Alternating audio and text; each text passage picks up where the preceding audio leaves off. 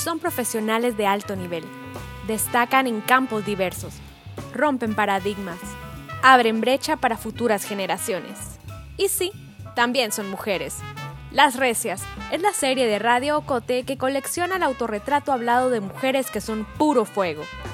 Las Recias es producida en Guatemala por el equipo de Agencia Ocote con el apoyo financiero de Seattle International Foundation. Escuchas nuestra primera temporada.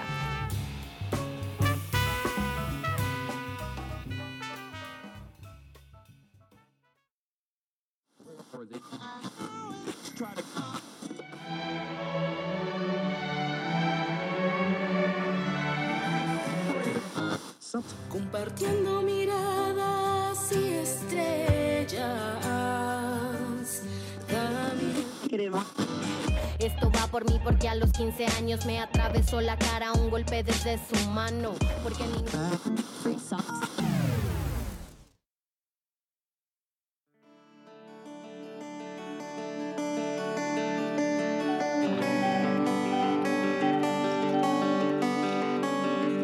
Bienvenidas y bienvenidos al primer episodio de la primera temporada de Las Recias.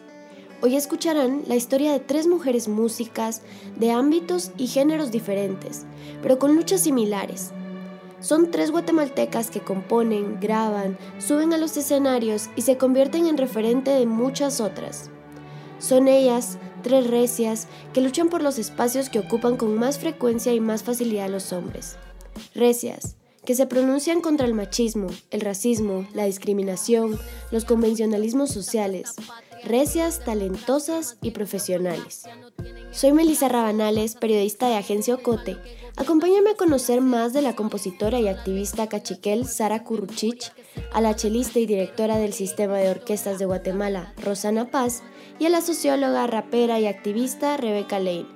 Tres mujeres músicas fuertes y recias, muy recias, Hoy hacemos una travesía por sus vidas y también por el pop, el folk, la canción de protesta, la música clásica y el rap. Ellas nos contarán sobre sus inicios, cómo es sobresalir en un ambiente racista y patriarcal, y sobre sus proyectos.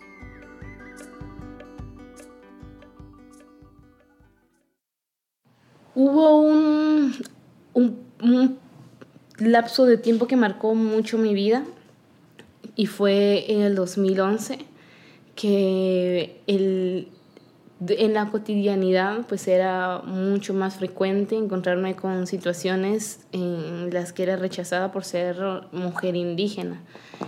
Y mm, hubo un tiempo en el que sentí que fue demasiado, demasiados insultos, demasiadas eh, palabras muy ofensivas, también muchos asaltos. Eh, y entonces comencé a dejar de utilizar mi, mi, traje, mm, dejé de hablar mi idioma y me di cuenta de que al hacer eso empezaba a ser aceptada en los grupos. Ella es Sara Kuruchich. Nació en San Juan Comalapa, Chimaltenango, en 1993. Tiene 26 años, es cantante cachiquel, conocida por sus canciones Resistir y Chutistán.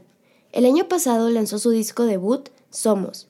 Ha dado conciertos en toda Guatemala, de Patzicía a Santiago Atitlán, de Momostenango a San Juan Ostuncalco, y ha hecho giras en Estados Unidos y Europa.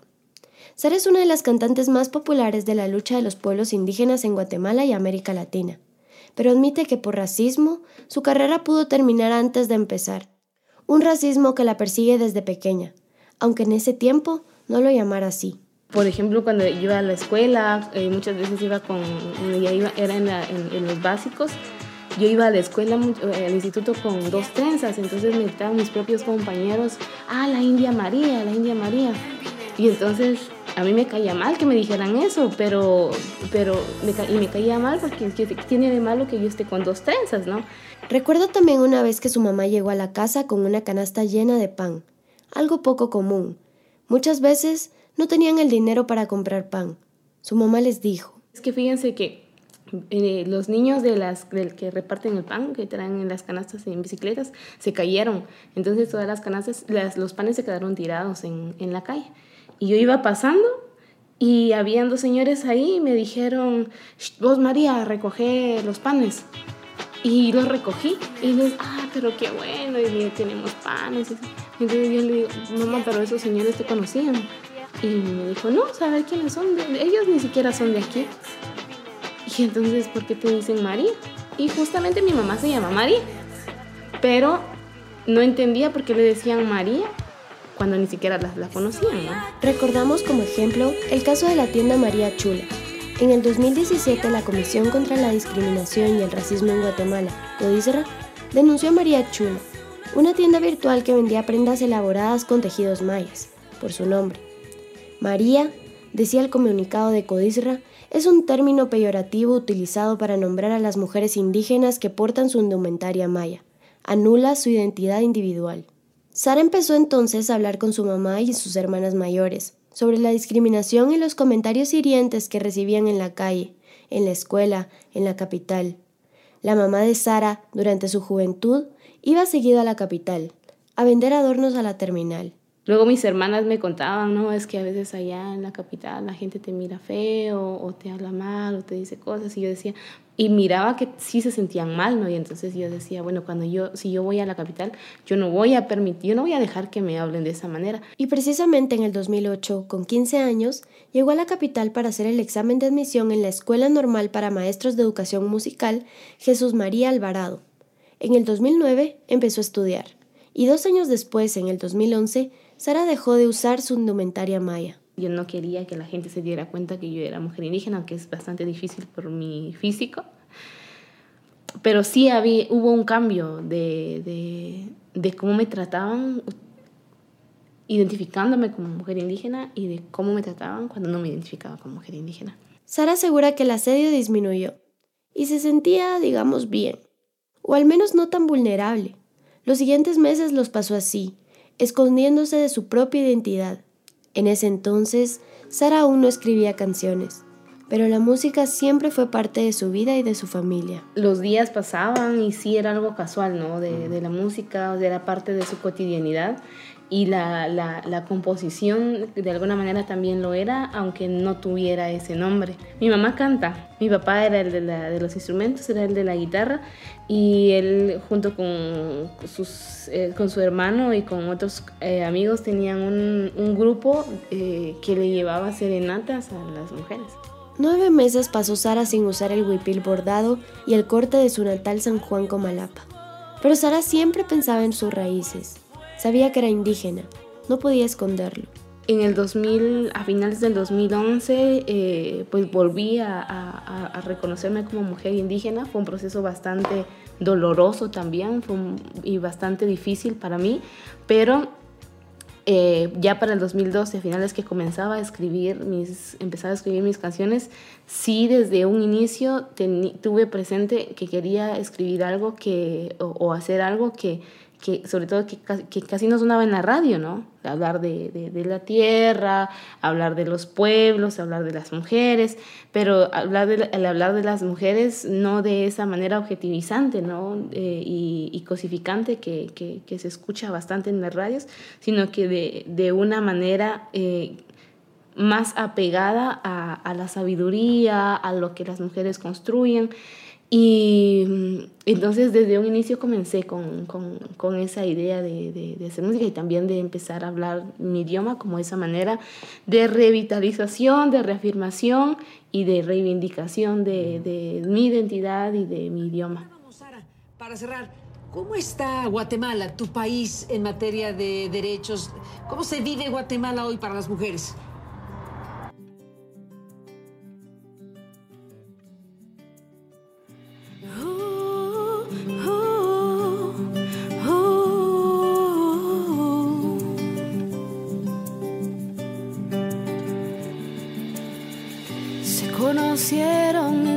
Fiesta tradicional.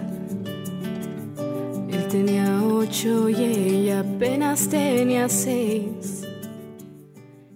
Escuchamos Chutistán, el primer sencillo de Sara. Chutistán, musicalizado por la Orquesta Filarmónica de Dresden y producido por el director de la orquesta, Marcus Rindt, a la fecha acumula más de 2 millones de reproducciones en todas las plataformas de streaming. Sonó por un montón de radios de aquí, de, la capital, sobre todo en la Tropicalidad, en la Mega, en radios que yo jamás hubiera imaginado. Sara empezaba a darse a conocer. Después, en el 2016, Sara lanzó Resistir, una canción que escribió inspirada por las mujeres de San Juan Zacatepeques y la resistencia pacífica de la Puya. En ella, escuchamos su ya particular pop latino, acústico, arropado por letras de protesta. Y si bien la canción recibió menos atención de los medios, la carrera de Sara despegó. Empezaron los videos, los conciertos, los viajes, las giras, colaboró con otros artistas como el rapero Contra y Malacates. En el 2017 lanzó Cual Uleo, canción que grabó para la película documental 500 años, de la cineasta estadounidense Pamela Yates. Y el año pasado, tras dos años de grabación, lanzó su primer disco titulado Somos, con canciones dedicadas o inspiradas en Comalapa, en los pueblos indígenas, los abuelos y la tierra. Por la vida juntos.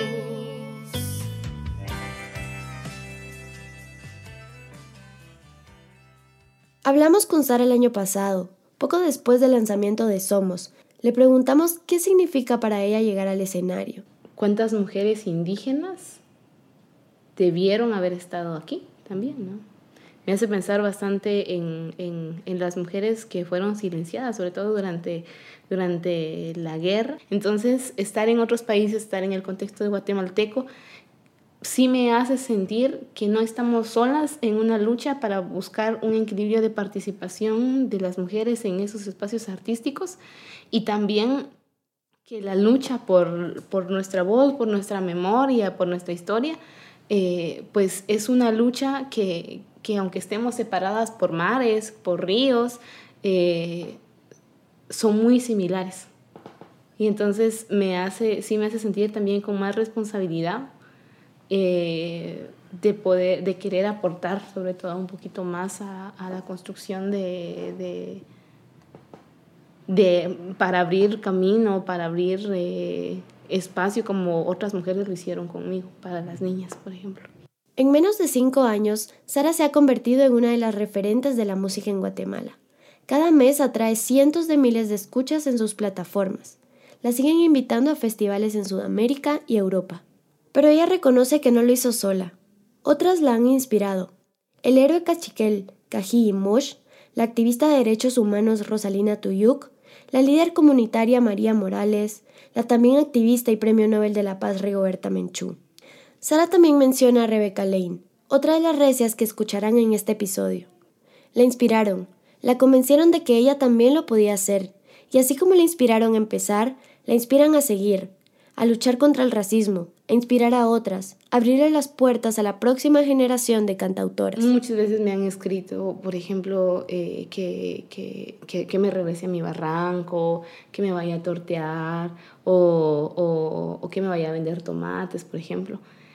Y son cuestiones que sí como que, que, que me hacen quizá entender que, que no solo en, en, en, Guatemala, sino que tal vez en, todo el mundo, las mujeres indígenas eh, o la demás gente cree que las mujeres indígenas solamente tenemos ese tipo de, deberíamos de tener ese tipo de espacios y cuidados si hablamos de, de, de tema de, de, otro tipo de temas políticos como el, como el racismo, la discriminación, porque hablar de eso es tratar de buscar, de, dividir al país, ¿no? Creo que el futuro también de las eh, niñas, va, de las niñas indígenas, puede que sí vaya, eh, bueno, yo sí siento que sí va cambiando, quizá de a poquito es un proceso quizá lento, pero que sí va también eh, teniendo sus frutos, porque por ejemplo ahora en, el lado de la música, yo he recibido fotos, he recibido videos de niñas indígenas o mensajes que dicen, es que yo quiero cantar ahora, o están cantando alguna canción, o de alguna, de alguna otra persona, o alguna canción mía, y son niñas indígenas que saben que tienen el derecho de cantar, un derecho que, que sus mamás no tuvieron, o que, que se les fue negado. Entonces, el saber esto, el escuchar...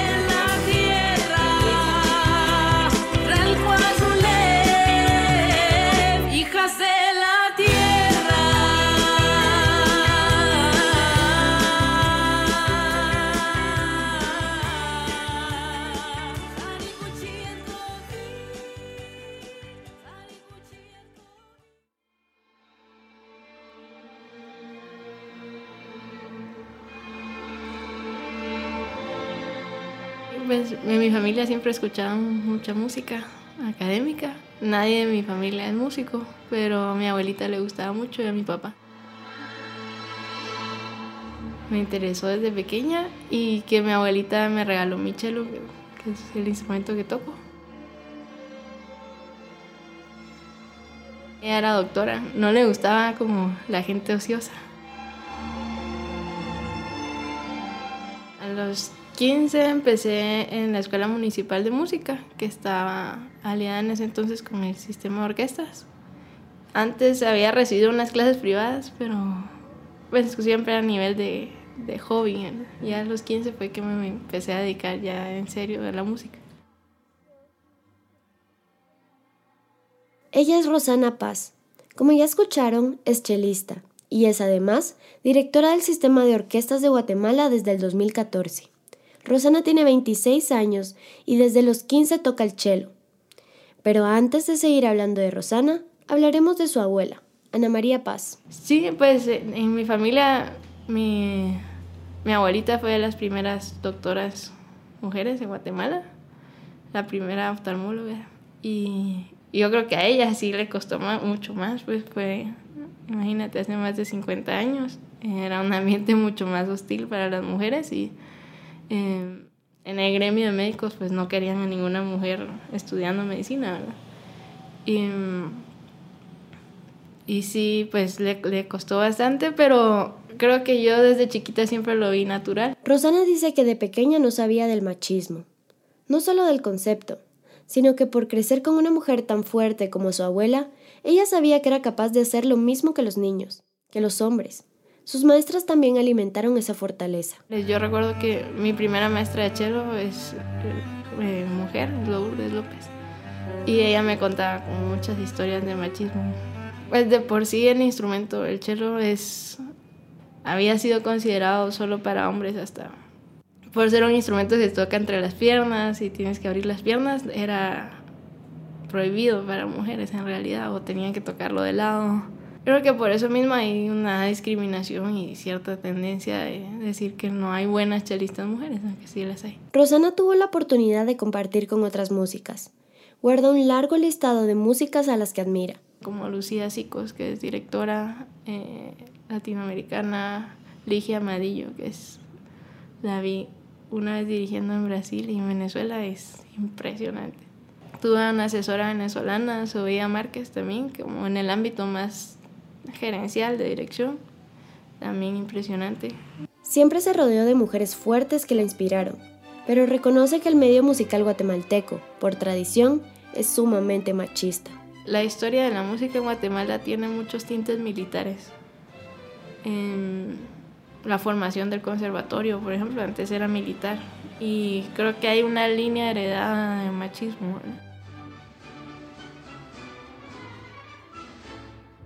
En los años 40, el presidente Jorge Ubico, quien además simpatizaba con el fascismo de Europa y Alemania, trajo músicos alemanes para formar a los intérpretes guatemaltecos. Estos músicos eran parte de la banda marcial de Guatemala y se presentaban frente a la casa presidencial como parte de las celebraciones del cumpleaños del dictador. Según lo que yo tengo entendido, fue un conservatorio militar como un internado. Hicieron una formación bastante rígida, eh, no muy pedagógica en los términos actuales, ¿verdad? Eh, mucha humillación, creo que independientemente me imagino que en esa época no, no había muchas mujeres, pero a los hombres también los trataban bastante mal, por lo que sea, ¿verdad? con golpes, gritos. Esa misma humillación y maltrato también la vivió Rosana, especialmente en la Escuela Municipal de Música. Esa formación militar abusiva sobrevivió por más de tres generaciones. Creo que todavía hay una visión, no en todos los maestros, porque no se puede generalizar, pero todavía hay una visión de que para hacer crecer a alguien musicalmente lo tienes que humillar. Y mm, es triste porque la música, al igual que cualquier otra cosa que aprendas, debe ser un proceso mayoritariamente feliz, al menos, ¿verdad? Creo que en ese entonces, pues al menos con lo que observo de mi experiencia, pero la mayoría de la orquesta estudiaba por para no para que no lo humillaran, no por el interés y el afán de crecer y de estudiar y aprender. Y a esto se suma la actitud de algunos hombres, e incluso de los medios de comunicación, al ver mujeres avanzar en los espacios musicales de Guatemala. Sobre protección a veces, ¿verdad? Que veo que a otros directores hombres les tienen como más confianza. Eh, y, a veces a uno lo tratan un poco como con pinzas, ¿verdad? Como, uy, cualquier cosa la voy a ofender. Dos, tres, y pregunta, contesta.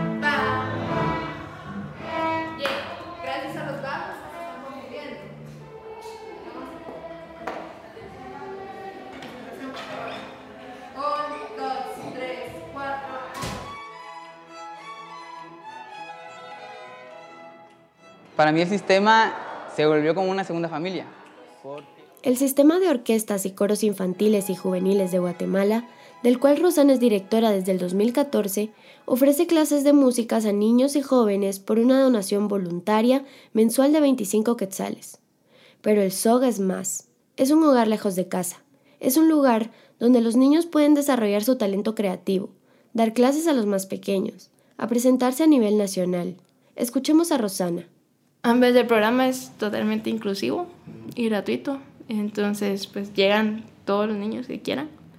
Y mm, realmente no hay, no hay filtro. Pues, no, no es que yo discrimine a un chico, no, sino vamos armando distintas plataformas de orquestas por niveles.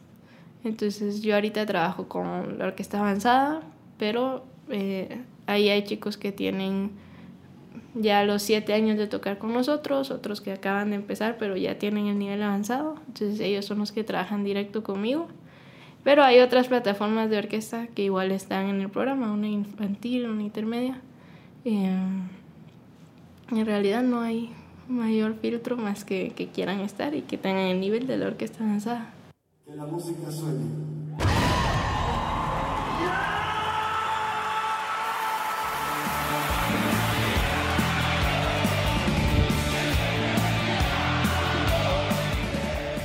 Y así, el sistema de orquestas de Guatemala ha participado en los tributos sinfónicos de Soda Stereo, Héroes del Silencio, Adele, Selena, Pink Floyd y el año pasado, en 2019, tocaron en el Bohemia Suburbana Subsinfónico.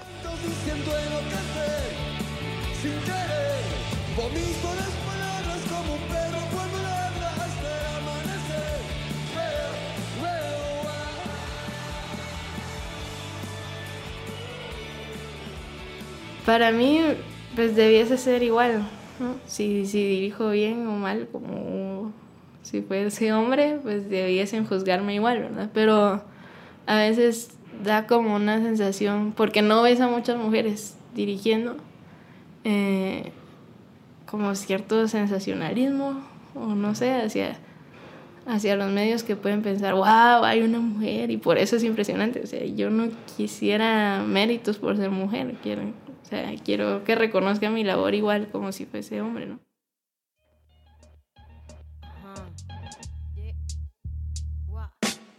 Quisiera tener cosas dulces que escribir, pero tengo que decidir y me decido por la rabia. Rebeca Eunice Vargas Tamayac, mejor conocida como Rebeca Lane, ha lanzado cuatro discos como solista y dos más, uno con el colectivo Última Dosis y otro con el también rapero Contra no es solo una de las raperas más populares de Latinoamérica, sumando millones de reproducciones en sus videos y canciones, sino que incansablemente acompaña y amplifica causas sociales y el feminismo latinoamericano. Pero dejemos que hable ella. Crecí en una casa donde, digamos, en mi familia había bastantes estímulos respecto a la literatura y a la música. Em, pues ninguno de mis dos, ni, ni, mi papá ni mi mamá se dedicaban a eso, digamos, ¿verdad? Eh, pero sí les gustaba muchísimo leer, les gustaba muchísimo la música, entonces como que sí fue parte importante de nuestra formación, ¿verdad? Eh, mucho más allá de la, de la educación formal, digamos, en, en, la casa habían libreras, habían un montón de libros accesibles. Dice la rapera que los libros que más le impactaron de adolescente fueron los de Gabriel García Márquez, Isabel Allende y a quien escuchan de fondo, Miguel Ángel Asturias. Miguel Ángel Asturias realmente me abrió muchísimo la mente porque además eh, empecé a estudiar mucho de historia de Guatemala a través de los libros, como que me interesó entender los tiempos históricos en que esos libros estaban escritos y realmente mi papá y mi mamá también como que no, no sé, nos, nos facilitaban mucho esta, esta información, nos hablaban mucho. Mi, y escuchábamos música, en mi casa se escuchaba de todo, pero creo que una cosa que, que, se escuchaba en aquellos momentos y tenía que ver con el posicionamiento político de mis papás era música trova, nuevo canto, eh, música de protesta, ¿verdad? Eh, y eso fue lo que yo crecí escuchando. Incluso, por ejemplo, cuando yo, todas mis amigas iban a discotecas y no sé, que estaban en su rollo así como de fiesta y no sé qué, a mí lo que me gustaba ir, eh, era ir a los conciertos de la tona. Pues definitivamente que para mí mi formación familiar ha sido como vital, porque eh, pues tuve acceso a mucha información. Una vez a mi papá le robaron el carro del, del radio y me recuerdo que nosotras estábamos como muy impactadas, ¿verdad? Porque le habían robado algo y todo y él nos dijo, miren, si en este país no hubiera pobreza, no habría gente que tenga necesidad de hacer esto, así que espero que la persona que se lo haya robado le sirva para alimentar a su familia. Y me recuerdo que fue como una respuesta que yo no esperaba y, que me hizo pensar en, en, en, en eso así como y, y así nos ponían a pensar cosas.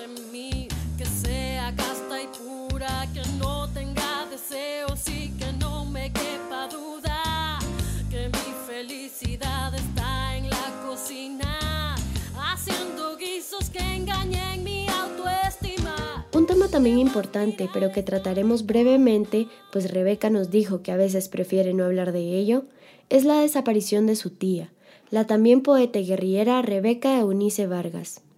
Y la rapera recuerda que fue hasta que se firmaron los acuerdos de paz que su familia, y especialmente su abuela, contaron realmente qué había pasado con ella. Pero Rebeca niega haber querido hacer arte explícitamente para protestar. No es que yo haya dicho estos son mis ideales políticos y quiero ponerlos de alguna forma ahí fuera, voy a utilizar esta herramienta artística para hacerlo. Eh, sino más bien que yo empecé a, a um, explorar artísticamente la poesía, el teatro, eh, el performance, eh, y fue a través de contar mi propia historia que estas cosas fueron saliendo. Sea, si no era, para mí era una válvula de escape para el dolor, ¿verdad? Eh, cómo poder traducir, cómo poder crear desde mi dolor para poder sanarlo. Entonces lo que salió eh, definitivamente hablaba de mi generación, hablaba de lo que vivimos las mujeres, hablaba de lo que vive esta generación de, de entreguerra.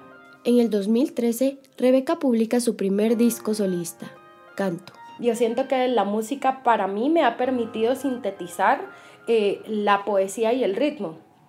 Eh, y un fuerte discurso político, social y de compromiso y para mí la música, digamos, y el arte en general, ¿verdad? O sea, yo hago música porque es, lo, es mi aptitud, digamos, ¿verdad? Pero en general yo creo que hay una, mm, eh, tiene una conjunción impactante el arte en el sentido de que crea un lazo de comunicación sensorial. Precisamente para mí eh, eh, eso tiene la música y eso tiene el hip hop, es decir, que vos estás sacando de, de, ese, de ese espacio que ha inferiorizado el saber occidental los saberes populares. ¿Verdad? Y se está haciendo desde una forma que es accesible para la gente, que no es solo para gente que ha leído libros, que ha ido a la universidad, que tiene un bagaje cultural que le permita apreciar eh, un arte que es inaccesible para la gente, sino que realmente estamos haciendo algo que es desde, desde nuestra propia vivencia, desde lo popular, para la, para la gente que vive y camina este, este lugar. A través de los años, Rebeca Lane ha compuesto sobre la violencia doméstica, la política guatemalteca y la memoria histórica. Plan Sofía lo decía, hay que matar mayorías, rapea en la cumbia de la memoria. No quise maquillarme las heridas en la cara, canta en este cuerpo es mío. No tienen eficacia las falsas elecciones, del falo que gobierna solo son las erecciones, acusa en la reina del caos. Por tener cuerpo de mujer me creen tierna, pero me dicen perra si en la calle enseño pierna. Dicen mujer lunar. Y las mujeres la corean. Ha tocado en Alemania, Austria, Suiza, España, México, Estados Unidos, Inglaterra, Francia, Chile, Perú, El Salvador, Costa Rica.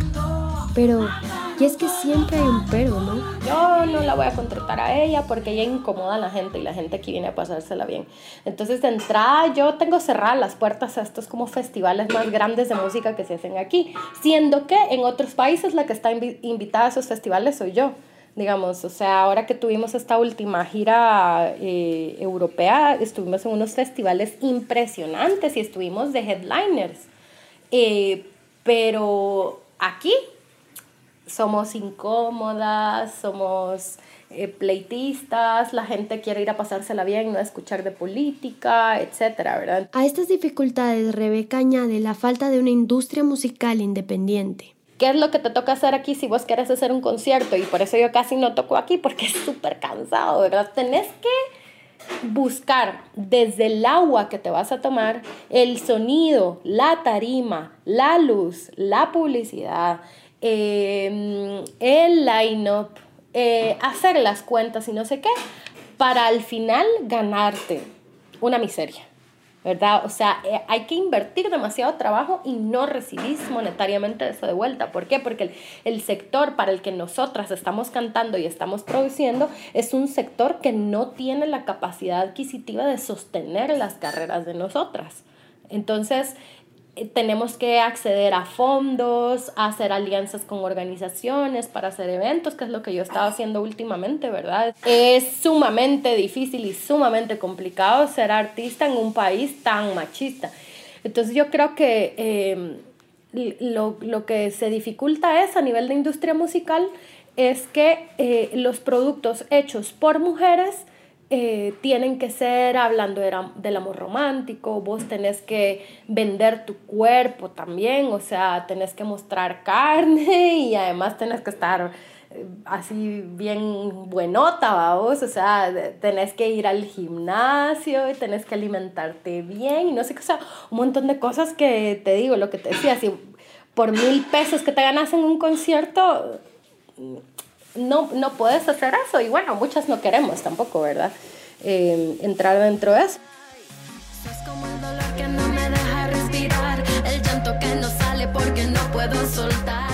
Escuchan Quisiera olvidarme de tu nombre, el más reciente sencillo de Rebeca, lanzado el 14 de enero de este año, 2020.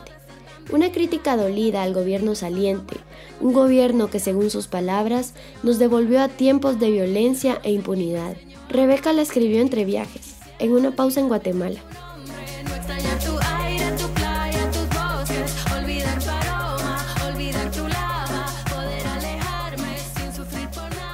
sentí en algún momento como, ay, ¿será que leo noticias o será que no leo noticias? Porque igual vengo a Guate solo una semana. ¿Y para qué me voy a amargar leyendo noticias? Igual ya me voy a volver a ir. Entonces fue como pensar en, en, en decir, puchica, esto sí que es una relación tóxica, ¿verdad? Porque es como... Eh, y además que yo tengo como el privilegio de poder decir, ay, bueno, no voy a leer noticias de esta semana y me voy a volver a ir y, y ya, porque no me quiero involucrar emocionalmente con este país, con las cosas que están pasando. Pero Rebeca prospera, guerrea, continúa, innova. Nos explica qué viene ahora. Ya saqué cuatro o cinco discos, ya ni sé cuántos eh, y siento que ya dije mucho de lo que quería decir y lo, dije, lo he dicho de muchas formas. Entonces, eh, a donde estoy apuntando ahora, digamos, ¿verdad? Es eh, lo que quiero es hablar de feminismo desde lo popular, digamos de que entonces siento que sí las mujeres estamos como las mujeres en, la, en lo urbano, en, en, este sector como más universitario y en estos sectores digamos donde el feminismo está creciendo mucho, ¿verdad? A veces sí que estamos muy alejadas de las luchas territoriales de las mujeres.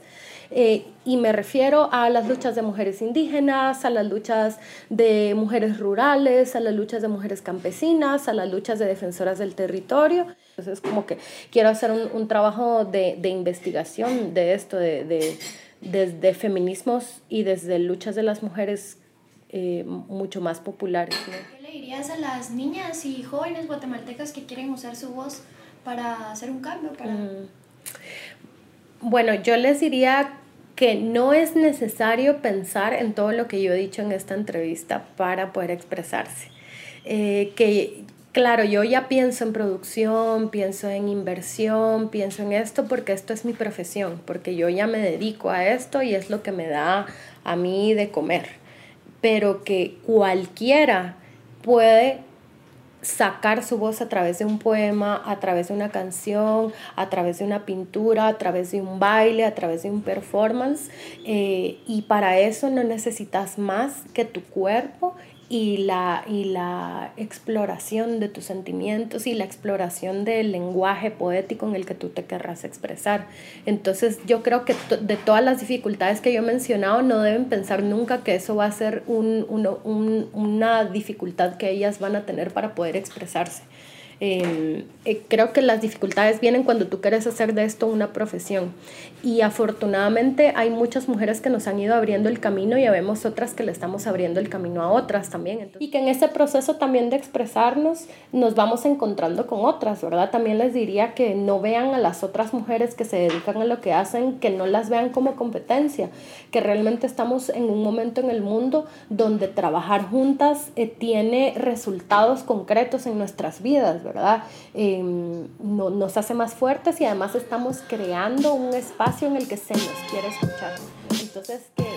del caos. Perdonen si arruino esta fiesta patria. Esto no es democracia, más bien una falacia. No tienen eficacia las falsas elecciones.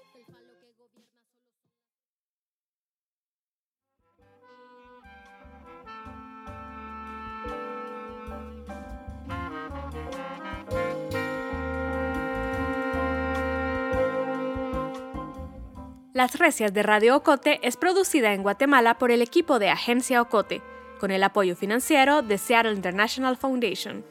Agencia Ocote trabaja con el aporte de fondos operativos de Servicios Ocote, Foundation for a Just Society, el Fondo Centroamericano de Mujeres, Oak Foundation y Planned Parenthood.